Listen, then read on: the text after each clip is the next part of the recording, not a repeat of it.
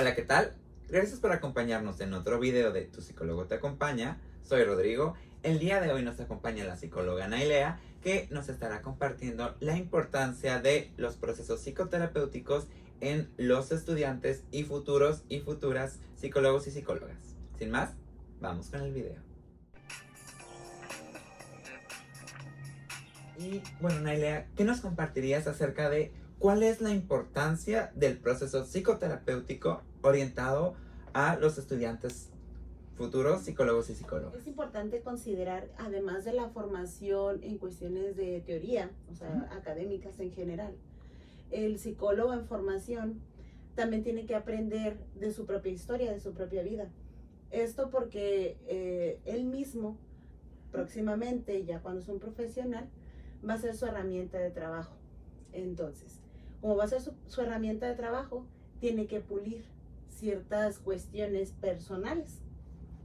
Una de las, de las cuestiones que tal vez no se abordan tanto es que hay una fusión entre la identidad de la persona y la identidad de la profesión. Esto quiere decir, muchos se piensan, ¿cómo me voy a ver en, en ese sillón o cómo me voy a ver en ese consultorio? Y piensan en la identidad de ese profesionista. Sin embargo, se olvidan de la propia identidad como persona, en este caso, valores propios. Y eh, el hecho de que esos psicólogos en formación no acudan a psicoterapia, pues los va a eh, excluir de, de, hacer un trabajo personal. Y creo que lo veríamos desde un punto también en que sería injusto pensar que esta persona, que es un profesionista, no haya trabajado en sí misma y vaya a llegar a trabajar con otras vidas, ¿no? Con otras personas. Creo que no nos pondría en una posición de empatía, que esa es una de las cuestiones importantes o principales en la cuestión del psicólogo, ¿no? Para trabajar. Claro. Incluso ahorita que mencionas la empatía, me, me, bueno, empiezo a pensar en esta parte también de la congruencia, ¿no? ¿Cómo le quiero expresar al mundo, a la sociedad, eh, donde estoy, que la salud mental es importante si no le doy la importancia y su peso en mi propia vida. Así es, entonces eh, estamos hablando del acompañamiento. Yo voy a acompañar a una persona a que trabaje en sí misma, a que se dé cuenta de sus potencialidades, de sus debilidades, de sus traumas, etc. Y entonces, ¿por qué no habría yo de haberlo hecho también con anterioridad? Ser congruente es actuar en, en sintonía en lo que, vaya, actuar, pensar y sentir en sintonía. ¿sí? Entonces, si yo actúo de cierta manera como un profesional frente a otro, pues también me va a tocar sentir y me va a tocar pensar en lo que estoy haciendo en ese momento para no colocarme en una posición de superioridad, que eso es algo que la mayor parte de los psicólogos en algún momento caemos, ¿no? En esta posición en la que pareciera que yo soy más experto en el otro, ¿sí? Por solo hecho de haber estudiado, pues, esta carrera. En este caso yo les comento a muchos de mis alumnos, el experto en su mayoría de su propia vida es el cliente, ¿sí? Nosotros somos expertos en cuestiones de herramientas profesionales, ¿sí? Pero eso no nos exime que nosotros también vayamos a, a, a nuestro propio proceso terapéutico, también somos personas. Hay algo chusco que les menciono es nosotros no somos como Polly Pocket, ¿no? Nosotros no vivimos ahí en el consultorio, dormimos, comemos, o sea, no estamos ahí. También hacemos nuestra vida afuera. Tenemos pareja, familia, convivimos con amigos y también nos van a mover cosas. Otro de los puntos importantes es, ¿qué tal que la historia de mi paciente me mueve? ¿Qué tal que encuentro similitudes? O sea, también es otra persona y seguramente la mayor parte de la sociedad donde vivimos pues tenemos ciertas características parecidas. Si yo no trabajo en mí, seguramente me puedo perder con facilidad en el trabajo con el otro.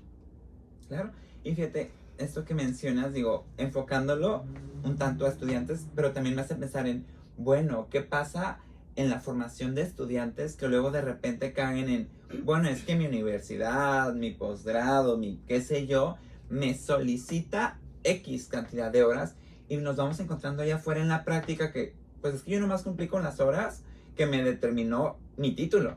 Y es como, bueno, sí, pero oye, tu universidad, tu institución te solicitó X cantidad de horas en lo que estudiabas y obtenías ese grado. llámese licenciatura, maestría, doctorado, qué sé yo, pero ¿qué pasa acá afuera? ¿No? Acá afuera donde pues cumpliste con ese requisito de titulación, pero titulación no es igual a ejercer con ética, congruencia realmente allá afuera, ¿no? Sí, ahorita que mencionas esto, creo que una parte importante es el desarrollo personal. Eh, si solamente al estudiante se le dice, tienes que cubrirlo como un requisito, no estás despertando la conciencia en el estudiante. Es como decir, voy a probar mis materias y voy a tener dieces en todas, aunque el conocimiento tal vez ni siquiera lo haya retenido o ni siquiera lo haya comprendido. De esa misma forma, entonces, quiere decir, para poder desempeñarme allá afuera como psicólogo, tengo que tener mi título. Y lo que sea que me requiera, entonces lo voy a cubrir. Pero eso no es estar en conciencia. Estar en conciencia es pensar más allá que solamente tener mi papel. Entonces, creo que sí, algunas de las eh, escuelas fallan en ese aspecto, en verlo como si fuera solamente un número, solamente un requisito. Creo que tendrían que haber materias que también refuercen la importancia de tomar un proceso de, psicoterapia. Por ejemplo, en el caso de tomar ética, ¿no? Y, que, y tomarlo realmente como una materia que tenga peso así como las, las que tienen peso, por ejemplo, en cuestiones teóricas, teorías de la personalidad, psicopatología, etc. Y que la exigencia no solamente venga con, si tú no las cumples, no te voy a dar tu título, que eso genera un problema porque a nadie se le puede retener su título. Y eh, no hay un filtro adecuado. Si el alumno va y cumple sus horas, creo que también eh, la comunicación que hay del terapeuta con la universidad por ejemplo, vino este alumno y no cumplió con el trabajo necesario para su carrera, pues no le puedo firmar las horas solamente por venir y por pagar. Y creo que ahí también hay un vicio. En el caso de, muchos que están en, redes de terapeutas, que de alguna forma, pues nada más firman horas para un requisito. Entonces pareciera un círculo vicioso, ¿no? O sea, el de afuera que ya está profesionalizado, no cumple con esos aspectos, y se lo transmite al alumno y el alumno cree que así funcionan las cosas afuera. Esto también nos abre como al debate ético, ¿no? De qué está pasando también con las instituciones que a veces malbaratan en ese sentido de, pues ya pagaste la hora, ya fuiste, te la firmaron, sí, pero ¿qué pasa si a lo mejor tu estructura, tus recursos psicológicos no están dados para poder tener una cédula que acompañe a un otro, ¿no? Es decir, ¿cuántos casos no se llegan a saber de, deja tu mala praxis, ¿no? A veces de situaciones súper, súper intensas y fuertes donde no fue solo algo de, ok, esto queda en algo dudoso, sino por el contrario, fue transgresor, fue violento y peor aún, a unas sabiendas de lo que sabe, de este conocimiento adquirido, ¿no? De haber aprovechado su posición de poder para a veces abusar y violentar. Así es, creo que entonces eh, no está tomando con responsabilidad, que ese es otro de los puntos importantes, ¿no? El sentido de responsabilidad, ¿sí? Eh, tener una cédula es tener eh, respeto por lo que esa cédula em, describe que eres, ¿no? Licenciado en psicología, ok. Si tú no tienes el concepto claro de lo que es un psicólogo, un licenciado en psicología o un psicoterapeuta, pues desde ahí ya estás cometiendo un error. Digo, eh, muchos de los psicólogos y sobre todo si van a ser psicoterapeutas, tendrían que tener un trabajo personal, ir a, su proceso psicoterapéutico. Que además de eh, que les va a servir, ¿no? Porque van a aprender tal vez por medio del modelaje cómo su psicoterapeuta se desenvuelve, eh, cómo se desarrolla, y eso también le va a ayudar al alumno a entender cómo funciona. Si el alumno no es consciente de todas estas situaciones. Eh, por ejemplo, la cédula es tu nombre, ahí, tu cara, ¿sí? Eh, la responsabilidad que tienes con los demás, decía, decía la lectura, la literatura, esta parte de tener conciencia en el sentido de la, responsabilidad acerca de eh, no perjudicar o hacer el daño menos posible. Si una persona llega contigo y no lo puedes ayudar, al menos no lo perjudiques. O sea, no lo dejes que se vaya peor o más mal de lo que vino. O sea, no contribuyas a eso. ¿Sí? Entonces, si tú no puedes ayudarlo, ¿cómo te vas a dar cuenta una vez que tú hayas trabajado contigo. Que puedas tener esa eh, humildad sobre todo para poder aceptar y decir, bueno, hasta aquí puedo llegar y hasta aquí yo no puedo llegar o necesito canalizar, etc. Otro de los puntos también importantes es saber que el hecho de, de ser psicólogo es un trabajo constante. Hablábamos de los estudiantes, ¿no?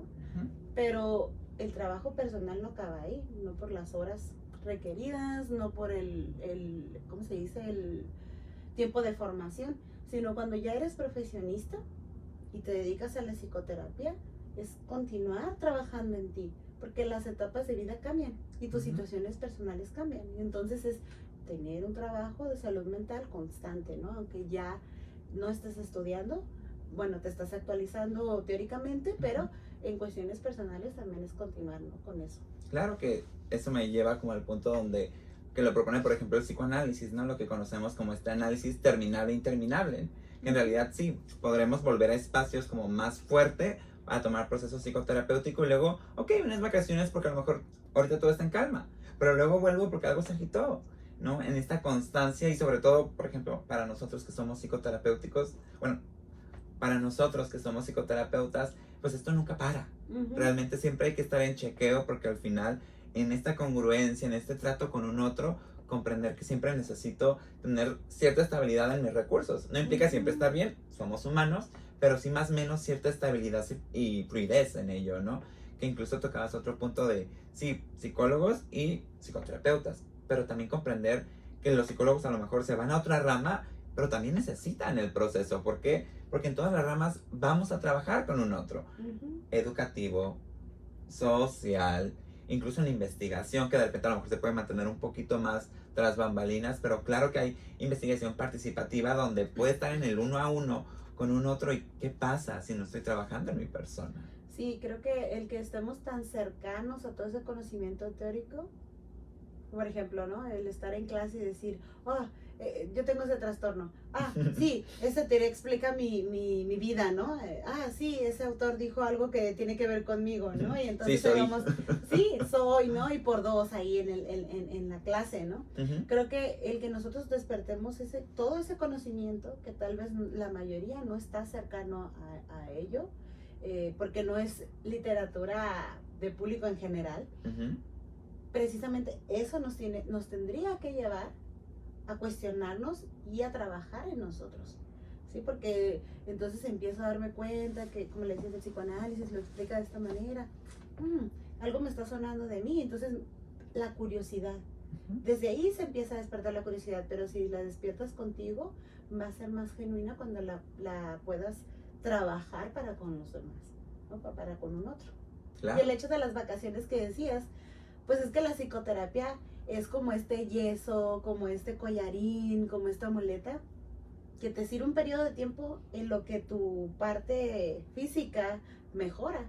¿Qué pasaría entonces si yo me dejo el collarín para todo el resto de la vida? Pues seguramente se va a atrofiar alguna otra parte. Entonces, así también esa es otra cuestión con la, con la psicoterapia. La psicoterapia no es infinita. O sea, muchos tienen temor, ¿no? De, ¿y qué tal si nunca salgo de ahí? Bueno, tendrías que. ¿Cómo lo vas a saber? ¿Cómo vas a saber soltar una vez que trabajes contigo? Claro, totalmente. Y bueno, ahí lo tienen. Anímense a iniciar sus procesos, invertir en sus procesos. Es decir, si ya están pagando en tiempo, dinero, aprovechenlo. No lo vean como una parte donde la institución me lo pide, 50, 100, 200 horas, voy, cumplo, adiós. Porque a veces es muy notorio captar eso, ¿no? El ya cumplí exactamente ni una hora más ni una hora menos. Fírmame y me despido. La cuestión es, bueno, ¿qué va pasando acá, no? Estoy poniéndole ese empeño, ese valor al proceso para verme como profesionista. Ya lo dejaremos a un examen de conciencia allá donde nos vean, ¿no? Bueno, muchas gracias Night por acompañarnos y compartirnos esta valiosa información. Y ya lo saben, si el video les gustó, denle like, compartan, háganos llegar sus comentarios, dudas, sugerencias a través de comentarios en el video o las diferentes redes que venimos manejando. Y sobre todo y muy importante, suscríbanse porque eso ayuda mucho al canal. Sin más, bueno, nos despedimos. Gracias por acompañarnos en otro video de Tu psicólogo te acompaña y nos vemos la próxima. Bye bye.